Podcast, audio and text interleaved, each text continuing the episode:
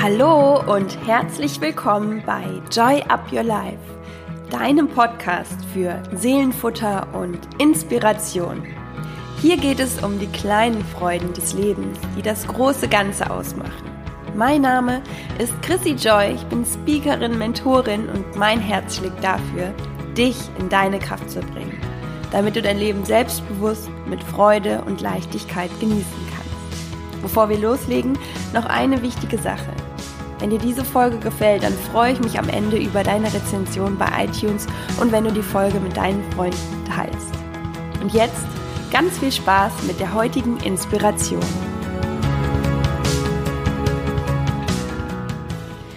Ja, heute habe ich noch mal einen Gast hier bei Joy Up Your Life und es schließt sich somit auch der Kreis von zwei Themen, die in den letzten Folgen vorkamen. Das war einmal das Thema mit dem Perfektionismus, mit dem Optimierungswahn und was daraus alles entstehen kann. Und gleichzeitig auch so das Thema mit der Sinnsuche, nie das Gefühl zu haben, so wirklich angekommen zu sein oder richtig zu sein. Und bei den Themen ist es ja auch so, ich glaube, dass jeder sie irgendwo kennt und manchmal schlagen sie stärker aus in manchen Lebensbereichen und auch manchmal weniger. Und ähm, ja, das ist heute sehr, sehr spannend, denn ich habe eine Freundin im Podcast. Ähm, wir machen das Ganze anonym, weil das sind schon sehr, sehr, sehr persönliche Themen. Also wir sprechen ganz viel über ihre Essstörung, auch über das Thema Bulimie. Und ähm, ja, da habe ich ihr einfach angeboten, dass sie dann selber im Nachhinein entscheidet, ob, ob es äh, mit Namen ist oder nicht. Am Ende geht's aber auch einfach nur um das Teilen, ähm, ja, das Teilen des Gesprächs und auch die Botschaften, die, denke ich, für jeden auch irgendwo da drin stecken. Was ich immer wieder spannend und wichtig finde, natürlich hat jeder andere Ausschläge in, in diesem Bereich. Also nicht jeder steckt dann direkt in einer Essstörung fest. Bei anderen ähm, ist es vielleicht eher ein Burnout oder Anzeichen für ein Burnout oder depressive Verstimmung. Es kann, es kann sich in jeglicher Form äußern.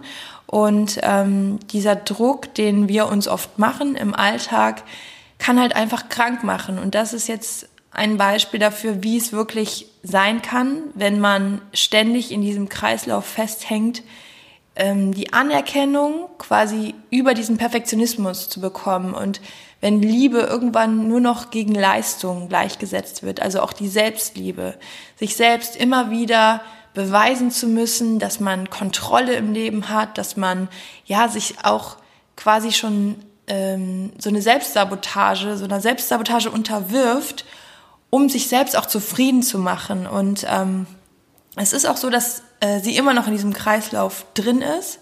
Und genau das finde ich auch mal ganz, ganz spannend, ähm, in, so einem, in so einer Momentaufnahme so ein Interview zu machen, weil oft ist es ja auch so, dass wir ähm, ja wie so Heldenreisen haben, dass äh, in der Vergangenheit etwas bewältigt wurde, was aber jetzt auch schon gelöst ist und es ist jetzt noch nicht gelöst, aber trotz allem sprechen wir auch genau darüber, wie es ist, mit so etwas zu leben und trotzdem nach außen hin immer das perfekte Bild abzugeben und quasi so eine Maske aufzuhaben, was natürlich wieder dazu führt, dass der Kreislauf ja weitergeht, weil ähm, ja man irgendwo so tief da drin steckt. Und ich glaube, dass alles immer Prozess ist und wir alle auf unserem Weg sind. Und deswegen fand ich es total schön, dass sie da so offen über ihre ja, Probleme auch und über ihre Ängste, Zweifel, Sorgen und auch diese Sinnsuche gesprochen hat. Und wünsche euch jetzt ganz viel Inspiration mit diesem Interview und viel Spaß.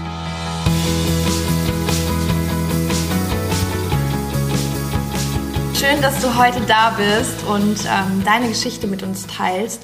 Und ich habe jetzt im Interview schon ein, äh, im ich habe jetzt im Intro schon einiges gesagt.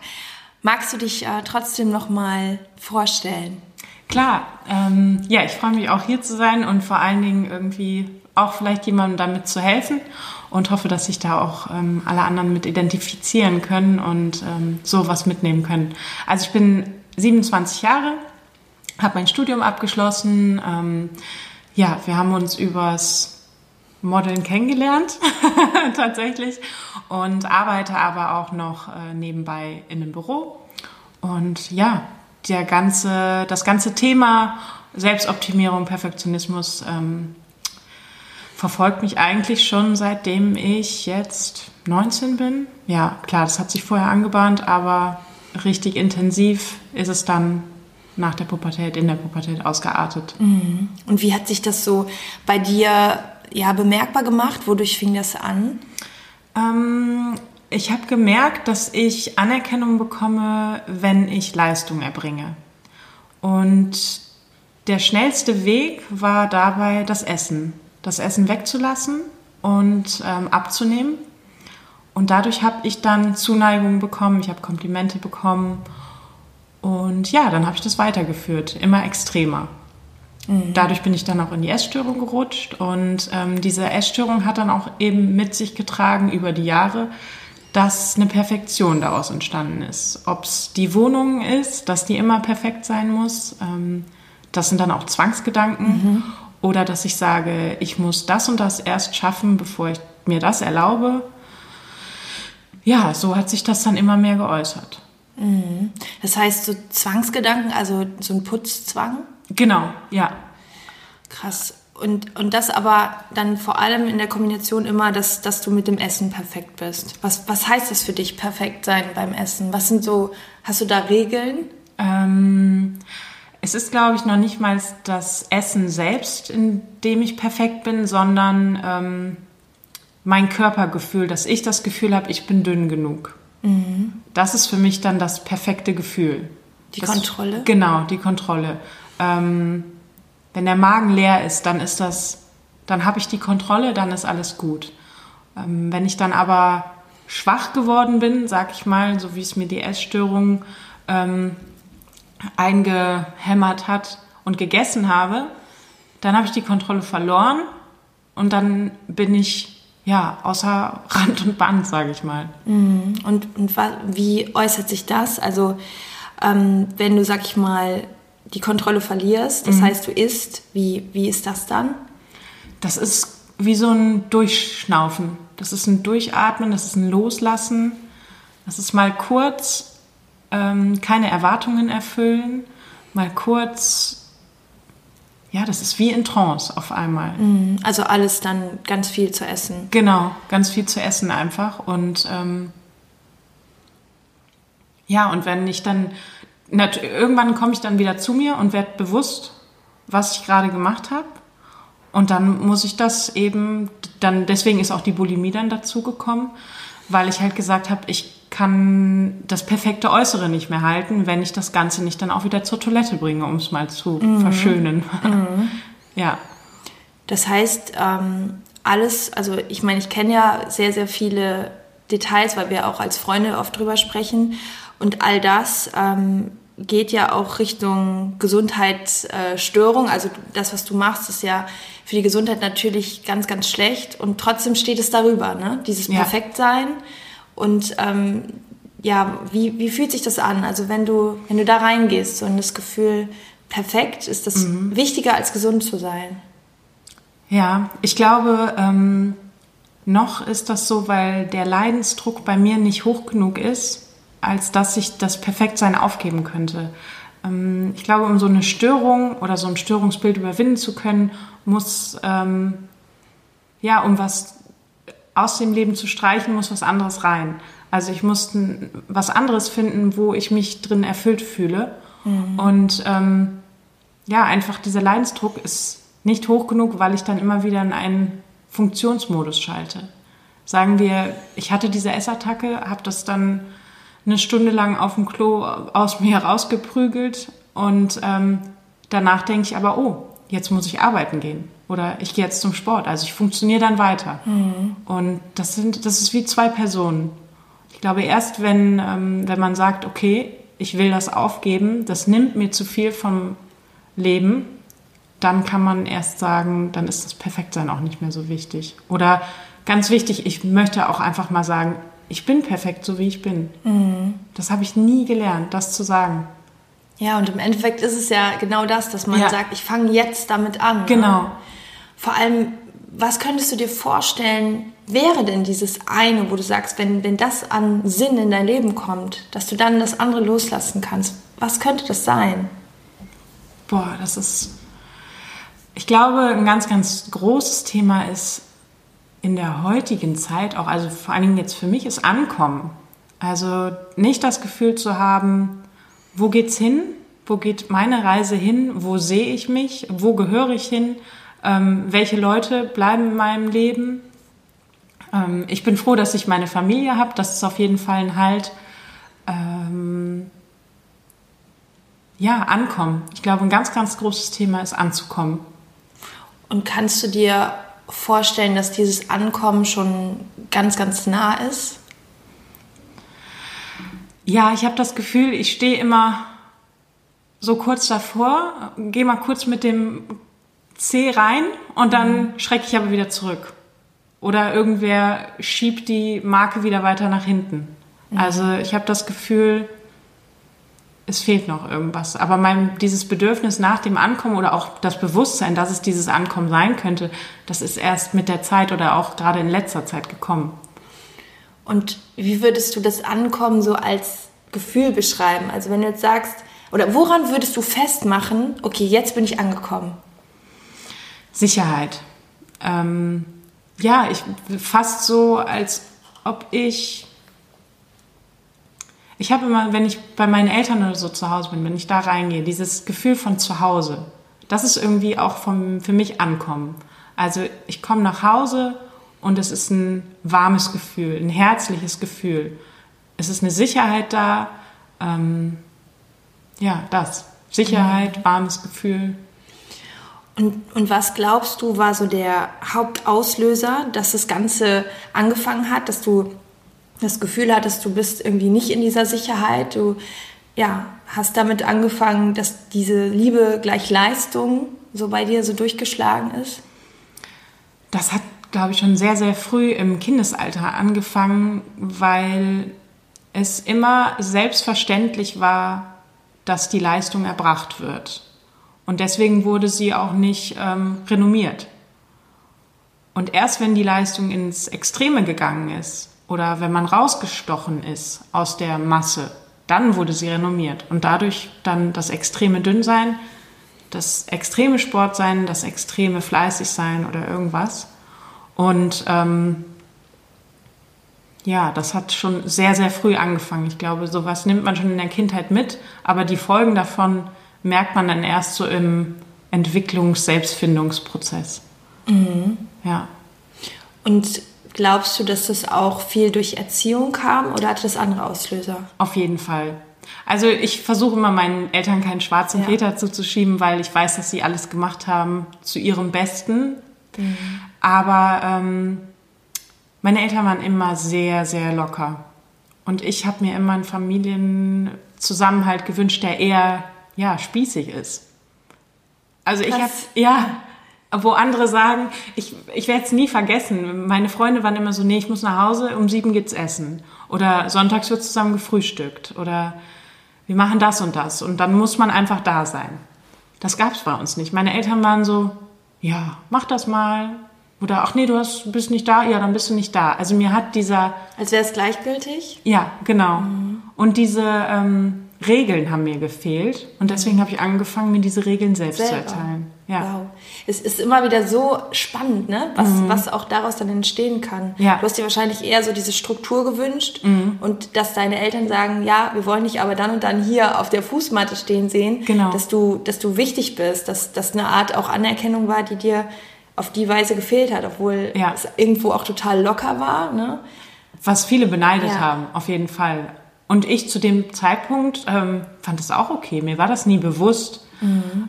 Ich hatte immer coole Eltern, aber im Nachhinein wünscht man sich keine coolen Eltern, sondern Eltern, die einem Sicherheit geben, die einem Halt geben. Ich glaube, da ist es genau auch wieder das, was ich jetzt mit dem Ankommen verbinde. Mhm. Den Halt, die Sicherheit, die Struktur. Mhm. Ja. Da schließt sich wieder der Kreis. Genau. Ne? Ja. Und du bist ja jetzt noch mittendrin. Mhm also in der, ich sage jetzt mal, Essstörung. Ja. Und ähm, trotz allem, obwohl es so eine, ich sag mal schon auch krasse Phase ist, weil ich ja weiß, dass es auch sehr, sehr intensiv ist, mhm. auch immer noch, ähm, gehst du damit relativ leicht um. Ja. Woran glaubst du, liegt das? Ähm, weil ich mich neben der Essstörung immer unter Druck gesetzt habe, mein normales Leben weiterführen zu können. Weil es ist ja häufig so, dass man sich dadurch sehr ins Ausschießt. Also das habe ich natürlich auch gemacht, weil man kann einfach den, das normale Leben, gerade was soziale Kontakte angeht, kann man nicht weiter pflegen. Aber ich habe mir da immer gesagt, nee, ich muss weiterhin die normale Leistung erbringen und habe mir dadurch irgendwie eine Art, auch im Laufe der Jahre angeeignet, mich erklären zu können. Also ich wollte immer, dass die Leute verstehen, warum ich dieses Krankheitsbild habe und dass hinter diesem Krankheitsbild noch eine ganz andere Person steckt. Mhm. Und deswegen habe ich irgendwie gelernt, das zu erklären und damit so offen auch umzugehen. Aber das kam erst mit der Zeit. Am Anfang war mir das nur unangenehm. Bis heute ist es noch für mich angenehmer zu sagen, ich habe eine Essstörung, anstatt zu sagen, ich bin bulimisch. Mhm. Also, oder ich habe Anorexie. Es ist selbst noch schöner zu sagen, ich habe Magersucht, mhm. anstatt zu sagen, ich habe Magersucht und eine Bulimie. Heißt, ich übergebe mich auch nach dem Essen, weil das ist einfach. Scham, ne? Ja, mhm. das ist mit ganz viel Scham besetzt. Und ja, da ist noch ein Punkt, da habe ich heute noch Probleme mit, darüber zu sprechen. Aber ansonsten habe ich einfach gelernt, auch durch Klinikaufenthalte, viel Therapie, viele andere Betroffene dass man damit offen umgeht. Mhm. Und trotz allem ist ja hinter diesem, also dieser Optimierungswahn geht ja quasi so weit, dass du auch eine Maske dann wieder aufsetzt, ja. ne? weil ähm, du ja schon so den Anschein machst, es ist alles immer leicht und gut, aber innerlich sieht es ja oft auch ganz anders aus. Ja, ne? also auf jeden Fall. Ich glaube, da ist es wieder der Punkt funktionieren weil wenn ich diese Maske nicht hätte, wäre ich heute auch nicht da, wo ich jetzt bin. Also dann, ja, dann wäre ich von Klinik zu Klinik gelaufen, ähm, hätte mich nur mit meinem Krankheitsbild beschäftigt und hätte mich darin versteckt. Aber ich sage auch immer, diese Störung ist auch irgendwo ein, jemand, der mit einer Peitsche hinter mir steht. Der ständig sagt, weiter geht's, weiter geht's, du musst, du musst, mach das, mach das, weiterkommen. Und ähm, ja, das Funktionieren. Jetzt habe ich ein bisschen den Faden. Ja, das macht gar nichts. Also auf jeden Fall, ich kann mir vorstellen, das ist ja auch bei dir wie so ein Kreislauf. Mhm. Ich war ja selber mal in der Phase, also eine Essstörung zu haben und es ist ja wirklich 80 Prozent der Gedanken drehen sich einfach darum. Und ja. du sagst ja auch ganz, ganz klar, okay, dir fehlt noch dieser gewisse Sinn, das, was, was dein Leben bereichert, sodass dann irgendwann der Fokus auch ganz woanders hingeht. Mhm. Kannst du dir vorstellen, dass du die Gentle Eyes, also diese fürsorglichen Augen, auch wieder für dich entdecken kannst? Ich, sagen wir mal so, ich hoffe es. Also ich, ich gebe die Hoffnung da nicht auf, weil ich es mir wünsche.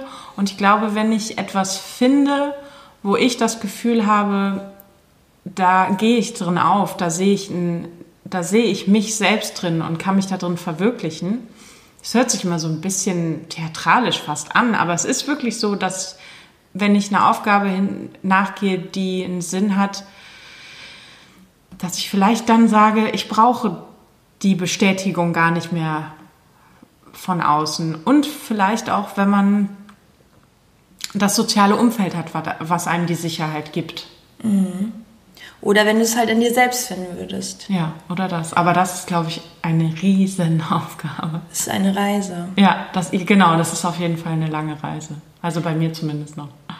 Aber wenn du jetzt zum Beispiel den, den liebevollsten Anteil in dir fragen würdest, was würdest du dir selber raten oder deinem jüngeren Ich, wenn du zurückgehst, mhm. wo das alles angefangen hat, so mit 19 Jahren, was würdest du jetzt diesem jüngeren Ich raten?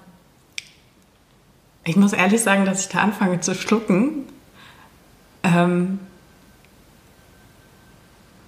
ich würde mir sagen, sei einfach wie du bist. Du musst dich nicht verändern.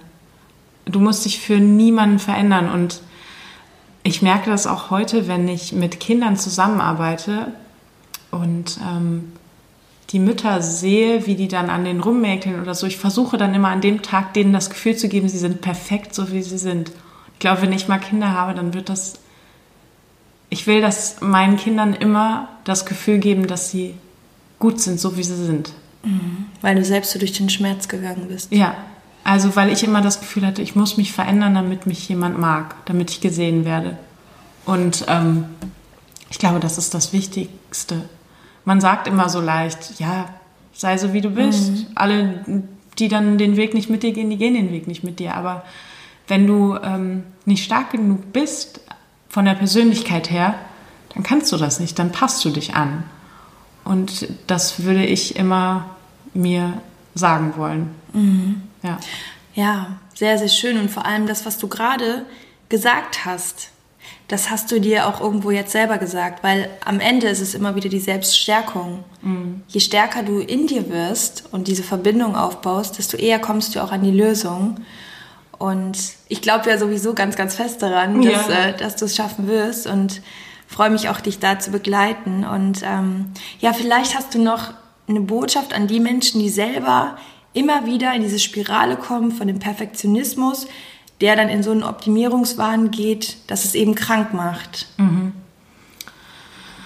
Boah, das ist, ähm, das ist eine gute Frage. Also akut in solchen Momenten versuche ich mich aus dieser Spirale wirklich rauszuholen, alles liegen zu lassen und rauszugehen, um dann nochmal erstmal runterzufahren und dann mit Abstand auf die Sache, auf die Situation ähm, schauen zu können. Und ansonsten wirklich lernen, auch mal zu sagen, ich lasse jetzt mal fünf Grad sein und sich auch ganz konkret Vorbilder nehmen, die das leben wo man sagt, da möchte ich irgendwann mal hin. Also gar nicht aufs Äußerliche bezogen, sondern vom Mindset her. Und das finde ich ganz, ganz wichtig, dass man erstmal rausgeht, die Dinge mit Abstand betrachtet und dann auch wieder sagt, okay, es geht weiter oder auch einfach mal sagt, morgen ist ein neuer Tag und ganz wichtig immer Baustelle für Baustelle. Mhm. Ich glaube, jeder, der mich kennt, weiß, dass ich das immer predige, mhm. Baustelle für Baustelle und ähm, an Menschen orientieren mit einem gesunden Mindset. Ja. ja, sehr schön. Ja, dann danke ich dir für deine Offenheit und äh, glaube, dass sich da ganz viele mit identifizieren können. Es muss ja nicht unbedingt eine Essstörung sein, sondern einfach dieses, ja, sich immer so von diesem Perfektionismus äh, treiben zu lassen, dass man irgendwann in eine ja.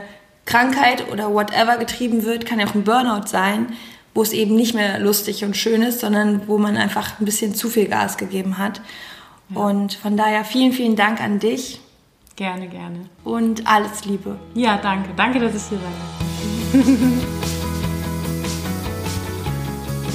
Ja, ich hoffe, dir hat das Interview gefallen und äh, du konntest die eine oder andere Sache für dich mitnehmen. Selbst wenn es das, der Impuls ist, sich auch selbst immer wieder zu sagen, hey, genau, ich möchte gar nicht erst bis zu so einem Punkt kommen, sei es Essstörung oder irgendeine andere Sache, die krank macht, die durch zu viel Druck entsteht und vorher schon einzuschreiten und ähm, sich selbst diese Fürsorge zu geben und immer wieder, ja, sich auch diese Liebe zu geben und dass schon alles irgendwie okay ist. Und ich habe ja auch schon mal eine Folge darüber gemacht, ähm, wie das bei mir damals war und ähm, bin diesen Weg ja auch gegangen, ähm, vielleicht nicht in dieser krassen Form, aber mit der Essstörung, das Einzige, was mir auch geholfen hat, war wirklich die Verbindung zu mir aufzubauen, über diese Selbstfürsorge zu gehen, immer wieder zu gucken, ähm, ja, dass ich mich nicht zu sehr unter Druck setze in, in all den Bereichen